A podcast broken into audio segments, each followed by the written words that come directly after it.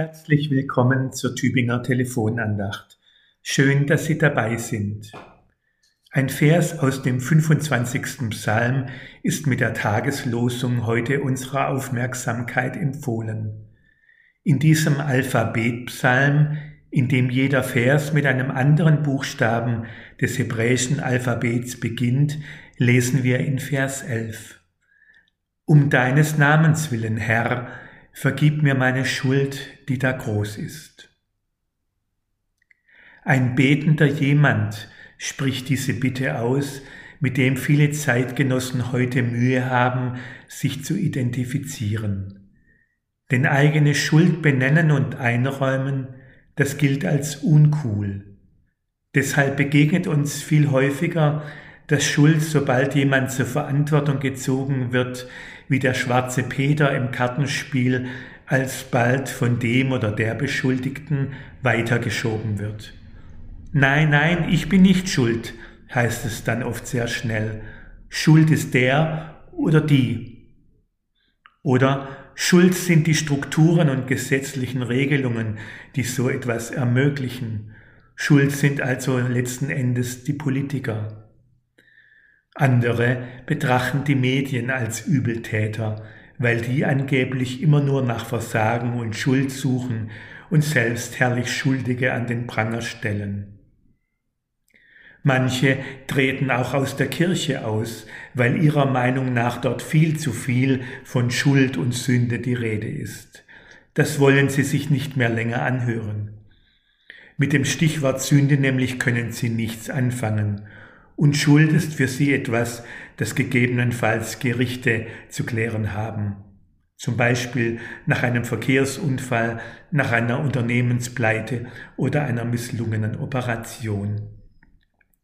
Psychotherapeuten und Seelsorgerinnen wissen jedoch aus ihrer täglichen Berufspraxis, Schuld, die viele wie der Hund die Regentropfen meinen von sich abschütteln zu können, die greift als massive Wirkkraft in das Leben vieler Menschen ein.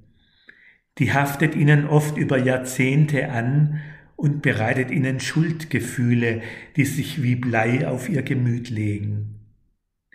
Eine Freundin erzählte mir zum Beispiel unlängst, dass sie noch immer Schuldgefühle spüre, weil sie ihre hinfällig gewordene Mutter zuletzt in die Obhut eines Pflegeheims gegeben hat, wo sie dann bald verstarb.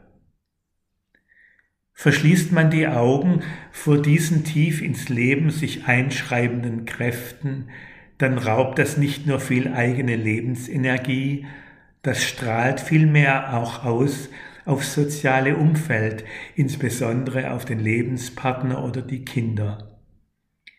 Vor diesem Hintergrund betrachtet helfen die Worte der heutigen Tageslosung meines Erachtens enorm dabei, nicht vom eigenen Versagen erdrückt zu werden und von der Schuld, die wir im Lauf der Jahre oft auch ungewollt auf uns laden.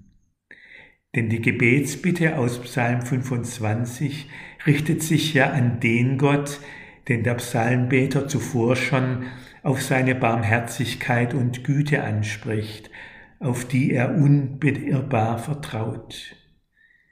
Dies ermöglicht ihm, seine Schuldverstrickung ungeschminkt einzuräumen und Gott um die Lösung aus diesen Fesseln zu bitten. Zur elementaren Glaubenserfahrung von Juden und Christen gehört von jeher, dass dieses Urvertrauen auf Gottes Güte und Barmherzigkeit nicht ins Leere geht.